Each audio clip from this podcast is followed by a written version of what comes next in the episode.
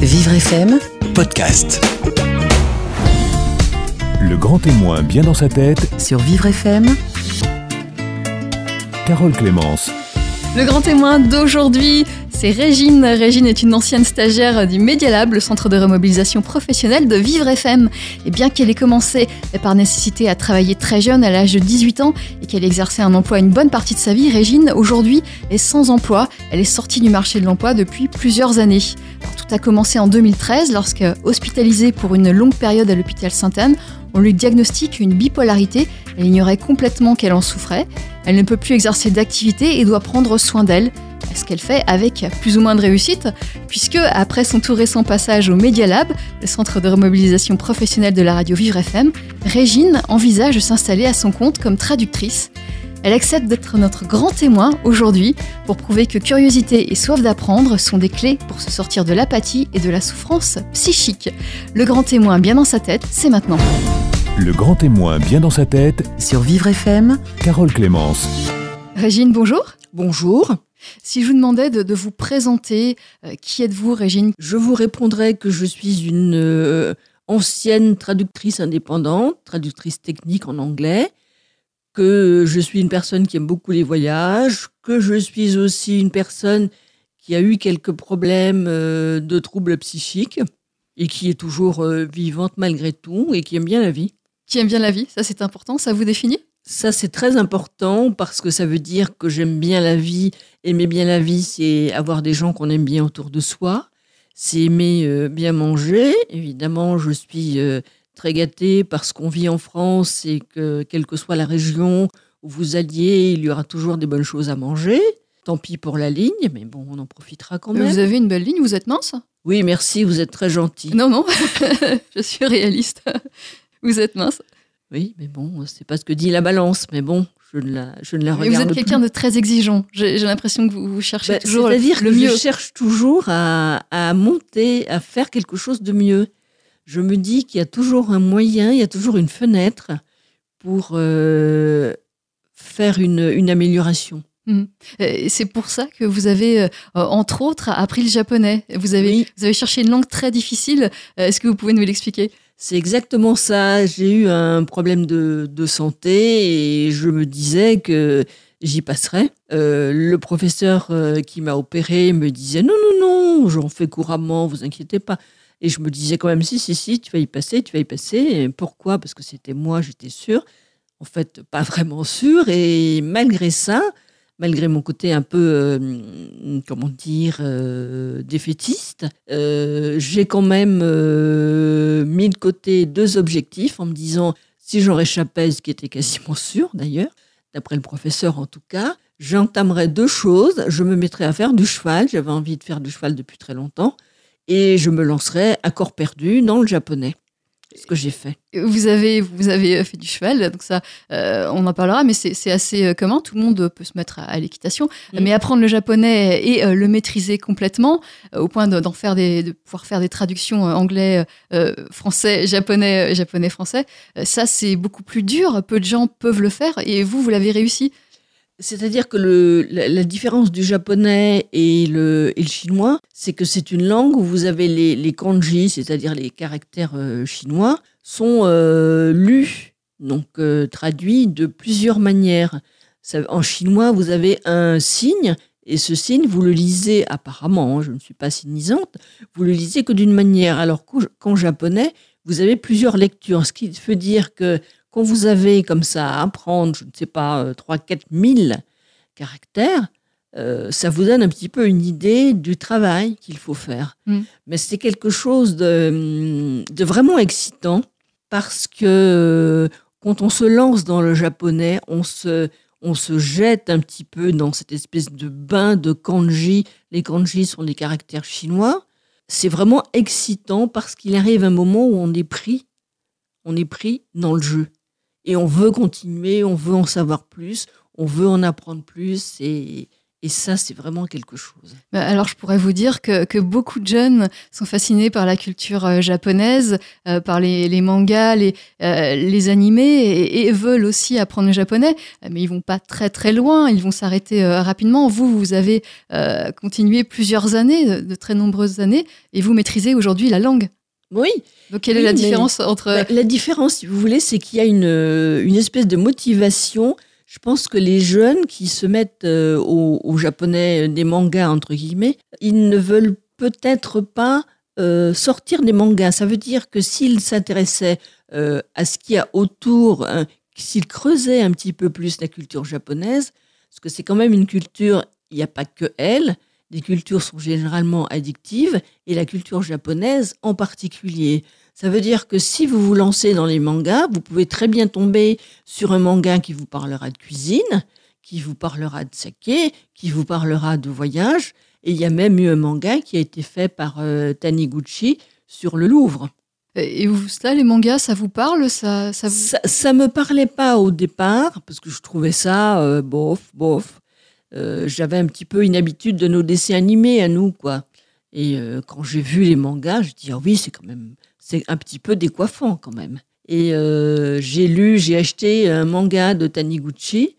Et j'ai trouvé que les dessins étaient magnifiques, le texte aussi, et l'histoire, tout ça. Et du coup, je suis une, une comment dire, une fan de manga. Aujourd'hui? Aujourd'hui, oui. Voilà. Vous avez quel âge aujourd'hui? Aujourd'hui, j'ai passé la, la, la cinquantaine le demi-siècle. Donc on peut, être, euh, on peut être fan de manga. C'est-à-dire qu'on peut être fan de manga euh, à un trouver, certain âge. On peut trouver son compte euh, oui. dans le manga alors que c'est souvent destiné à, à, des jeunes. En tout cas en France, c'est destiné à des, des adolescents, des, des jeunes. Sous, en, oui, en mais c'est ben ça le problème. C'est-à-dire qu'en France, on a l'impression que c'est quelque chose qui concerne les, les adolescents, mais au Japon, c'est tout le monde. Quand vous entrez dans une librairie au Japon, vous avez des tas de gens qui sont debout et qui lisent debout qui lisent des mangas debout. Donc ils sont là, ils lisent, vous dites, mais il va, il va lire tout le bouquin, euh, il va s'arrêter. Oh non, non, c'est, c'est presque normal, si vous voulez. Et c'est même normal pour eux de, de, rentrer dans une, une librairie, de bouquiner et puis d'acheter le manga après. Mm. Mais les mangas, il y en a de toutes sortes. Vous avez des mangas, euh, je sais pas, sur, euh, sur l'ikebana, qui est la, l'art la, floral, vous avez des mangas sur, euh, mais, mais sur l'histoire. Ce qui vous fascine, vous, euh, dans la culture japonaise? Ben, Ce qui me fascine, c'est que quand j'ai commencé à approcher la culture japonaise, euh, j'allais souvent à la cinémathèque, euh, à l'époque elle était à Chaillot, et je voyais des films japonais, sous-titrés évidemment. Il y avait certaines phrases que je retenais, et j'aimais beaucoup ces films, et certains réalisateurs, comme Ozu par exemple, Mizoguchi, euh, entre autres. J'ai eu envie d'en savoir plus. Et quand j'ai eu ce problème de santé, je me suis donc lancé ces deux défis et ça a marché et, et j'étais vraiment contente. Et, et aujourd'hui, vous pouvez traduire euh, du japonais en français? C'est-à-dire qu'aujourd'hui, ce que je fais, parce qu'après un moment, euh, euh, une petite coupure, donc j'ai repris et je travaille aujourd'hui sur les journaux économiques japonais où je traduis du japonais en français, donc euh, la vie économique du, Japon. Alors, on parle d'un haut niveau euh, d'études, d'un haut niveau de, maîtrise d'une langue étrangère, euh, le japonais, mais, mais pourtant, vous êtes parti, enfin, vous étiez très loin de, de, tout ça, puisque à 18 ans, vous avez arrêté vos études pour aller travailler. Oui, c'est-à-dire que quand j'ai eu, euh, en fait, j'ai eu un petit, un, je crois que ça s'appelait un, brevet euh, de, dactylo ou quelque chose comme ça, je me souviens plus exactement du, terme, et parce que ma mère voulait absolument que je, que je l'aide à, à, financer un peu le, le, ménage, quoi. Donc il fallait que je mette la main à la pâte et il fallait que je travaille, même si euh, mes résultats scolaires me me prédisposait à continuer parce qu'on m'avait proposé de continuer. Mais pour ma mère, c'était c'était niette. Il fallait absolument que je que je travaille. Donc ah bah, je, suis allée. Euh, et là, j'ai découvert quelque chose, c'est que en travaillant, je j'offrais, enfin j'offrais, j'offrais, oui, parce que j'étais rémunérée, j'offrais euh, 11 mois de l'année à un patron qui en échange me donnait euh, 3 4 semaines de vacances. Ces quatre semaines de vacances, comme je me débrouillais assez bien, ça pouvait encore m'ouvrir d'autres horizons. En faisant des voyages, en m'intéressant aux langues, en, en faisant toutes sortes d'activités à côté. Quoi. Mhm. Euh, donc à partir de 18 ans, vous avez euh, travaillé, vous avez travaillé en tant qu'assistante Mhm. euh, dans de grandes sociétés. Vous avez travaillé tout en mettant de côté votre passion, le, le japonais. Vous avez continué à étudier le japonais? C'est-à-dire que j'ai, pour les langues étrangères, j'ai commencé après, il y avait eu l'anglais d'abord, bon ça c'était un peu au niveau scolaire, ensuite il y a eu l'italien, que j'ai travaillé dans une société italienne, et j'ai eu envie d'apprendre la langue, mais la culture évidemment c'est quelque chose d'assez euh, fantastique. Ensuite, après l'italien, je me suis lancée dans le japonais. Voilà. C'est pas le même, euh, la même partie du monde, mais ça participe d'un tel plaisir que j'ai pas pu résister, je crois. Et puis il faut faire des choses différentes, il faut euh, euh, Oui. explorer des, des choses différentes. Et, et ça, c'est quelque chose qui, qui vous apporte beaucoup, qui, qui vous fascine.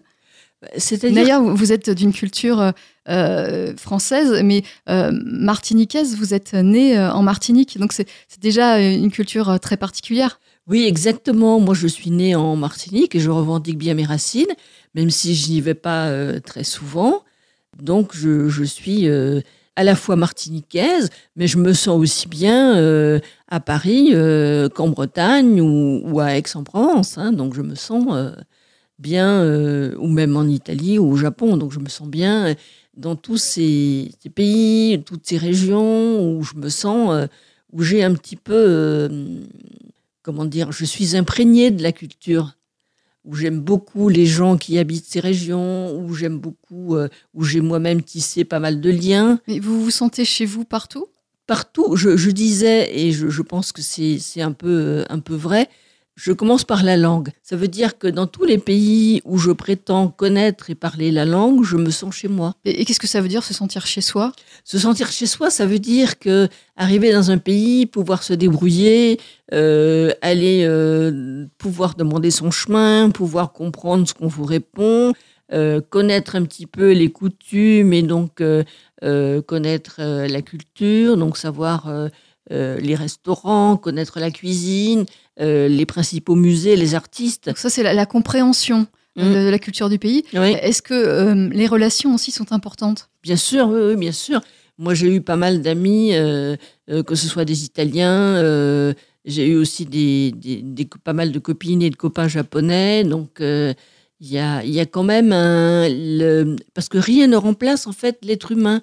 Parce que même si vous apprenez le japonais pendant euh, des siècles, le fait d'être en contact avec des Japonais, l'humain qui est quand même la, la chose la plus merveilleuse et la plus intelligente du monde, ça change tout. Ça change tout parce que vous avez quelqu'un qui va vous dire ah ben tiens euh, dans mon pays on fait comme ça.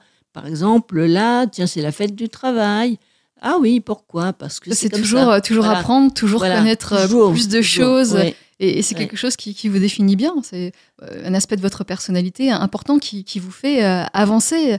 Euh, Régine, Régine, on continue à parler de vous, on continue à parler de votre parcours sur Vivre FM. Vous êtes notre grand témoin bien dans sa tête aujourd'hui.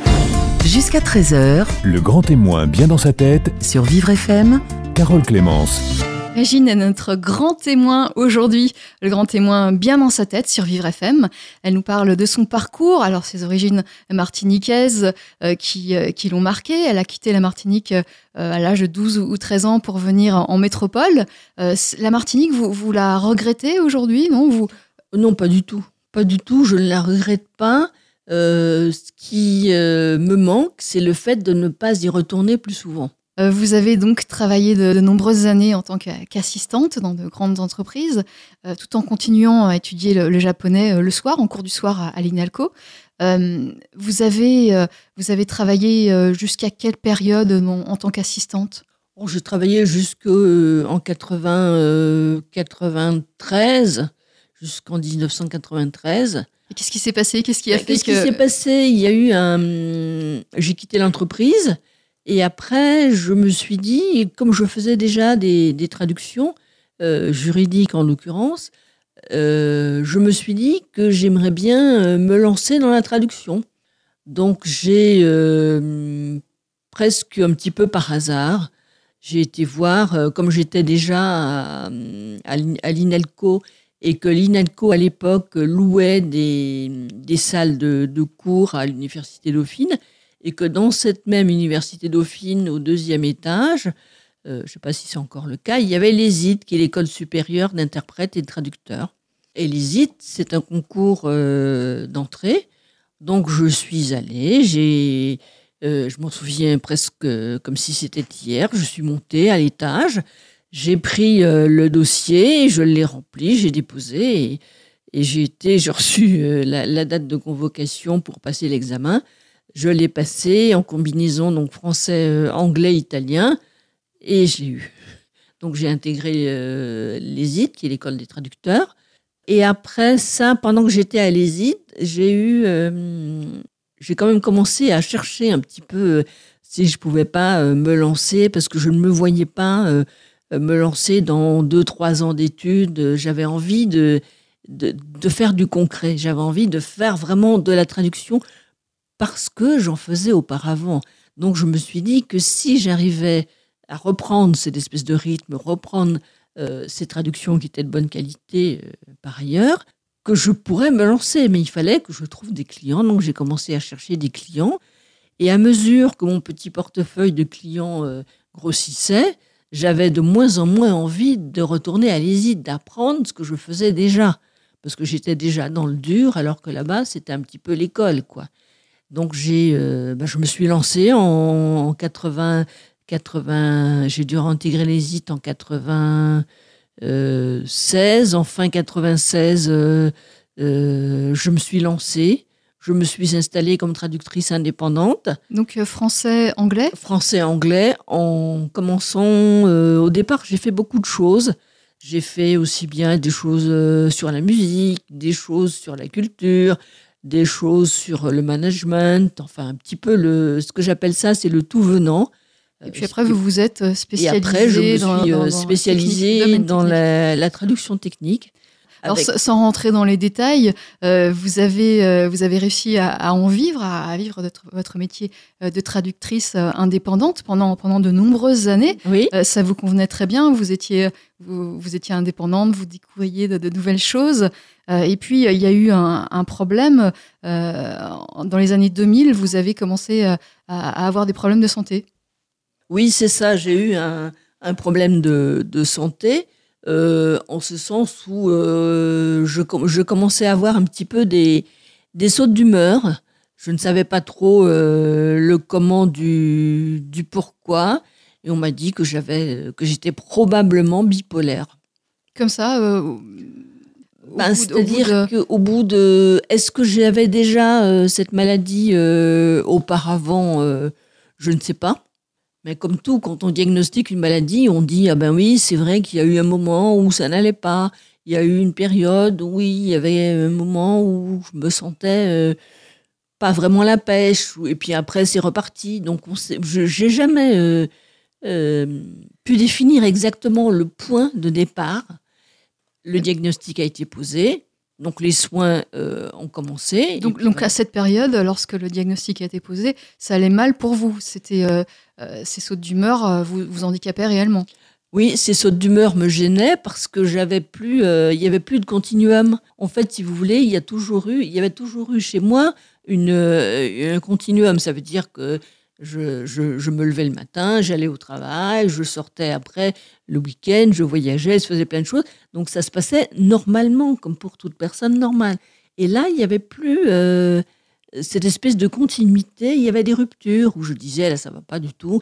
Euh, j'ai pas envie de bouger. euh, il y avait des moments. Des périodes où vous ne vouliez euh, rien faire, vous n'aviez pas l'énergie Voilà, de faire quoi que ce soit. C'est ça. C'était, j'avais, j'avais plus du tout l'énergie que j'avais auparavant. J'avais plus du tout la volonté, surtout, de bouger. Et j'avais un peu, euh, je dirais que la curiosité que j'avais, qui est presque, peut-être que c'est même génétique, j'ai l'impression chez moi, cette curiosité, c'était complètement éteinte. Donc ça veut dire que Et, ça durait, ça durait combien de temps ces phases euh, Oh, ça durait de temps en temps, ça venait et ça repartait et comme ça. Mais je ne savais pas ce que je, ce que j'avais vraiment. On m'a dit que j'avais ça, donc euh, et on m'a proposé des, des soins. J'ai à, à- à- dans un hôpital très connu, dont je tairai le nom, où euh, ont été aussi des gens euh, aussi célèbres que Henri Michaud, Robert Schumann, vous voyez où je veux dire. Oui. Euh, donc, je, suis, je suis partie là, j'ai j'ai passé une, une période dans cet hôpital et, et ça m'a à nouveau ouvert d'autres opportunités. C'est par exemple en étant à cette, euh, au cours d'un séjour dans cet hôpital que j'ai découvert que je pouvais faire des choses avec euh, du pastel. Le travail manuel, euh, Voilà. le travail artistique. Voilà, c'est ça. Donc j'ai commencé à faire des dessins au pastel. Bon, je ne suis pas ni Vinci, ni des gens autrement plus qualifiés et surtout plus doués que moi, mais j'ai quand même pu me faire un petit plaisir. Euh, donc euh, vous vous retrouvez hospitalisé et vous trouvez quand même euh, une nouvelle une nouvelle raison d'apprendre, une nouvelle de nouvelles choses à, comprendre et, à assimiler le- le- la pastel. Ben, si vous voulez, ce qui, est, ce qui me motive un petit peu toujours, l'espèce de, de fil conducteur, c'est toujours cette espèce de curiosité et cette volonté de toujours apprendre des choses, de toujours en savoir plus, de toujours. Et quand vraiment je m'intéresse à la chose, ah ben je creuse.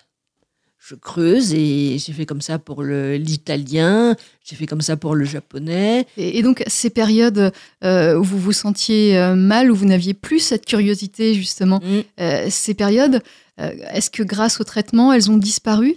C'est-à-dire qu'aujourd'hui, grâce au traitement, donc je suis stabilisée, ce qui veut dire que ces périodes ont quasiment disparu, donc je peux m'attaquer à autre chose.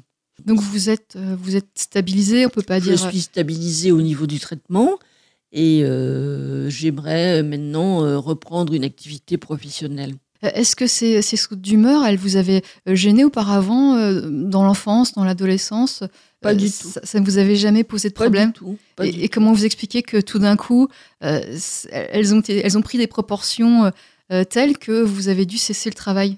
Bah, C'est-à-dire que j'ai jamais su exactement euh, comment ça s'est un peu déclenché. Euh, certaines personnes du milieu médical m'ont dit qu'il se peut que c'était un petit peu sous-jacent et qu'arrivait un moment, ajouté à d'autres facteurs, ça a fait un petit peu exploser le truc et c'est devenu euh, vraiment quelque chose de très présent. Pendant des années, je ne me suis absolument euh, rendu compte et je n'ai rien senti, enfin rien senti de la, ma- de la mesure où ça ne me gênait pas. Et est-ce que ces, ces phases euh, de bipolarité euh, basse, euh, où vous n'aviez plus, plus d'énergie, plus, plus d'envie, c'était pas simplement des, des phases de dépression Il y a une différence entre les deux? Bah, C'est-à-dire que je pensais que j'étais un petit peu, un petit peu dépressive à certains moments et je, pensais que c'était ça, juste une dépression. euh, bon, euh, on prend c'est ça, un Prozac et puis ça repart. Mais apparemment, euh, ce serait plus, les, les phases seraient soit plus répétitives ou soit plus fortes. Plus fortes que ça, ça dure durée. combien de temps? Ça dure un mois Ben, ça, dépend, mois ça dépend, c'est- ça variable. dépend, ça, ça- c'est très variable et ça durait, ça pouvait durer quelques jours et après je repartais et après ça, ça, ça retombait un petit peu. Euh, On continue à, à parler de votre parcours. Régine, vous êtes notre grand témoin aujourd'hui, bien dans sa tête sur Vivre FM. Midi 13h Le grand témoin bien dans sa tête, sur Vivre FM. Carole Clémence. Le grand témoin bien dans sa tête, nous arrivons sur la dernière partie de notre émission. Nous sommes en compagnie de Régine, qui est notre grand témoin. Euh, Régine, euh, vous nous avez expliqué que vous avez été diagnostiquée bipolaire autour de 2013. Euh, vous ne le saviez pas auparavant. Vous avez suivi un, traitement. Vous avez même été hospitalisée. Ça vous a conduit à, cesser votre activité de traductrice indépendante. Et vous avez par la suite été, euh, été hébergé dans un foyer, euh, le foyer Falleret. Alors, euh, comment ça s'est passé? Est-ce que à, la sortie de votre hospitalisation, vous n'avez pas pu euh, réintégrer votre logement? Non, c'est-à-dire que j'ai eu beaucoup de difficultés et il fallait absolument que je, que je passe par, par un foyer. Donc j'ai eu la chance parce que le, foyer Falleret, quand on disait foyer, je voyais salle commune, dortoir, pièce sale, les rats partout, enfin une nourriture infâme. euh, Enfin, c'était, je voyais quelque chose d'assez terrible. Et finalement, quand je suis arrivée au foyer où il y a deux bâtiments, il y a un bâtiment pour les filles qui sont un peu moins autonomes, qui ont toutes, de toute manière, il y a une chambre individuelle, avec d'un côté, vous avez les douches et les WC communs, et de l'autre côté, dans l'autre immeuble, vous avez, euh, dans ce bâtiment-là, il y avait euh, les chambres, et avec chaque chambre, vous avez donc une douche et un WC. Ce qui veut dire que les résidentes ont un coin à elles. Donc on n'est pas euh, dans la, pas la masse, on n'est pas avec tout le monde tout le temps. Donc on a un petit coin qu'on peut aménager, qui est chez soi. Et ça, c'était vraiment bien pour se remettre en selle. Vous vous sentiez bien euh, à cette époque au foyer Oui, c'était une nouveauté, être dans un foyer. Vous, euh, vous aviez euh, peu de temps auparavant pas conscience d'avoir un, trouble, le trouble euh, de bipolarité, et, finalement vous vous êtes retrouvé dans un foyer, un lieu pour des personnes en situation de, de trouble psychique. Ça n'a pas été difficile pour vous de, vous retrouver de ce côté-là, de, ne plus être indépendante, d'avoir des, problèmes de santé psychique ben, C'est-à-dire que au départ, je me disais, je ne vais jamais y arriver parce que je n'arriverai pas à m'adapter à la vie au foyer, à attendre pour aller à la douche, euh, etc. Donc cette vie en communauté à laquelle j'avais aucune habitude, je me disais je n'y arriverai jamais. C'est sûr que ça va être la catastrophe, je vais devoir me disputer avec euh, Pierre-Paul ou Jacques. Euh, je, voyais déjà la, la catastrophe s'annoncer. À l'arrivée, pof, coup de bol, j'ai eu la possibilité d'avoir une chambre, douche, WC à moi. Donc, un coin à moi. Ensuite, il y avait les repas en commun, les activités en commun, les ateliers en commun. Mais là, ça s'est passé euh, très très bien, parce que j'ai eu pratiquement pas de problème avec les autres résidentes. Et même maintenant, quand je, quand je reviens euh, au foyer, je suis bien accueillie. Ça se passe bien avec les résidentes qui y sont encore et qui étaient, qui étaient euh, là à mon époque. Donc c'est pas. C'est quelque chose que vous avez bien accepté, le fait d'avoir cette maladie, d'avoir ce trouble de bipolarité? Bah, c'est-à-dire que j'ai mis, euh, je peux quand même rester six mois et demi à l'hôpital. Donc ça veut dire que pendant ces six mois et demi, j'ai une espèce de, de période d'incubation, on va dire ça entre guillemets, pendant laquelle petit à petit, ça a commencé à à, me, à rentrer dans, dans, dans, la tête, à bien prendre conscience que j'allais euh, pratiquement toute ma vie avoir ce problème, avec une force euh, différente, très variable, euh, très fort ou pas fort, on verra. donc il a fallu quand même que je, que je prenne conscience de ça et que je m'y fasse. Et comme toujours, je suis assez pragmatique.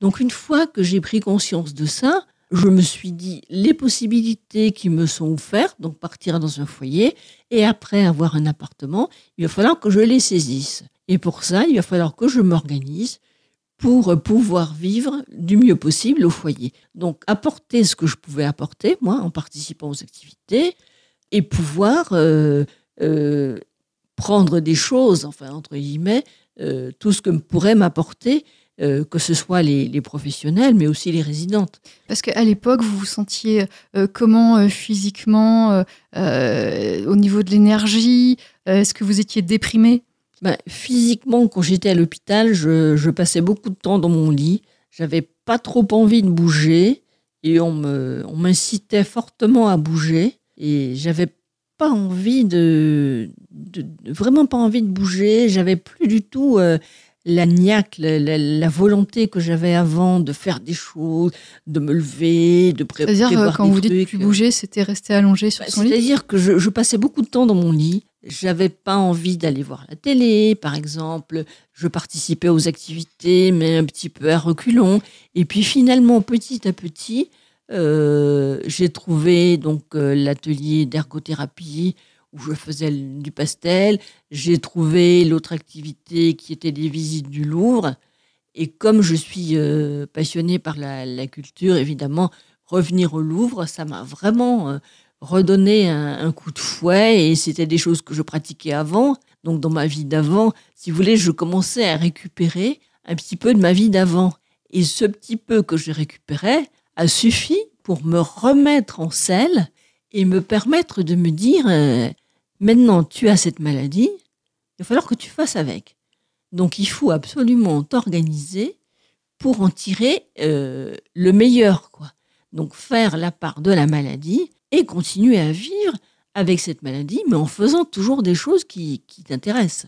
Et c'est possible ça? Oui, oui, parce que la maladie, je suis stabilisée, donc ça veut dire que je peux reprendre des activités euh, Comme avant? comme avant. Il n'y a pas de différence euh, Bah, pour le moment, je ne vois pas de différence. Mais on ne sait jamais, il peut m'arriver une tuile en sortant d'ici. Euh, donc, j'ai, j'ai, j'ai, euh, je- étant stabilisé, donc c'est Et, vous, bien. êtes, vous avez par la suite euh, suivi un, un stage au sein du Media Lab, le centre Oui. de remobilisation professionnelle de Vivre FM. Oui, euh, quand on m'a proposé ce stage, je me suis dit, la radio, je n'y connais rien. Encore une fois, c'est toujours le côté curiosité. On me tend une perche, je fonce dessus et je, m'y accroche et, et j'essaie de découvrir ce que c'est que la radio, qu'est-ce qui s'y passe, comment on y travaille, et me voici. Et, et ça vous a plu? Qu'est-ce que ça vous a apporté Ça ce stage qui a plu. duré deux mois environ? Oui, ça m'a beaucoup plu. Euh, ça m'a apporté des belles rencontres avec des gens très sympathiques que je vais revoir d'ailleurs bientôt. Et euh, ça m'a amené aussi à me, re- me remettre un petit peu, euh, pas dans la société parce que j'y étais déjà, mais à me remettre un petit peu en mouvement encore plus. Ça veut dire que j'étais déjà en mouvement, mais le fait de faire le stage, on accélère un peu et on se dit, euh, je suis un petit peu comme les autres.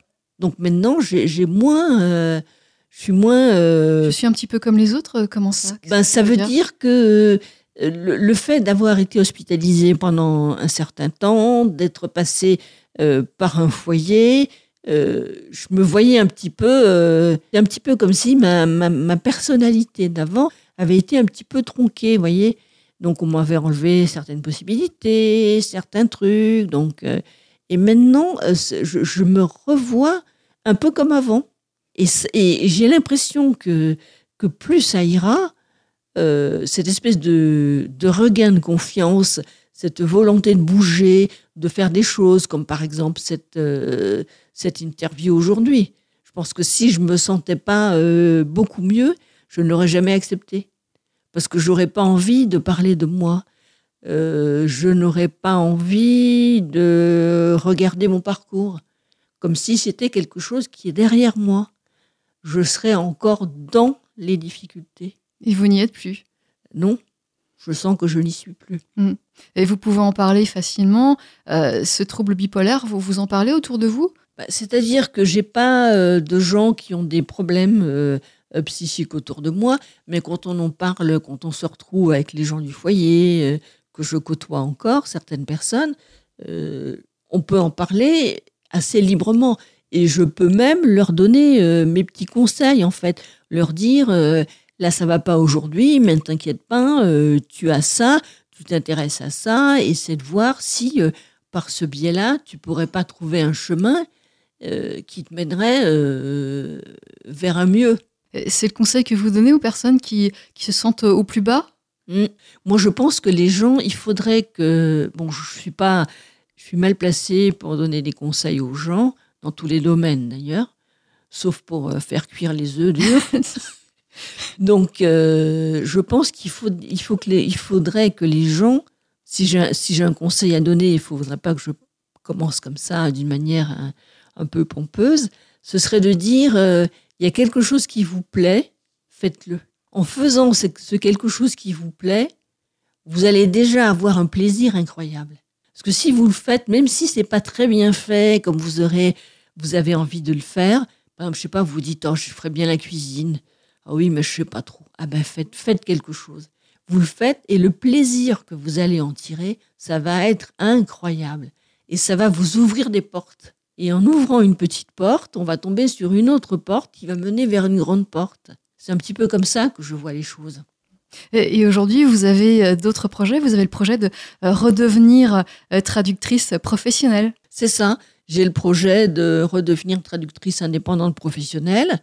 Et c'est un projet que j'espère lancer l'année prochaine. Bah, bah, on espère que euh, ça va bien fonctionner pour vous. En tout cas, vous, euh, vous travaillez le, japonais, vous, vous travaillez euh, tous les jours le japonais votre Oui, c'est ça. Japonais. Oui. Et puis je travaille le japonais un petit peu d'arrache-pied, à mesure où en 2018, ce sera l'année du Japon en France. Donc je veux être être prête et, être là pour en participer et en profiter pleinement. On ne doute pas que vous serez prête, euh, Régine.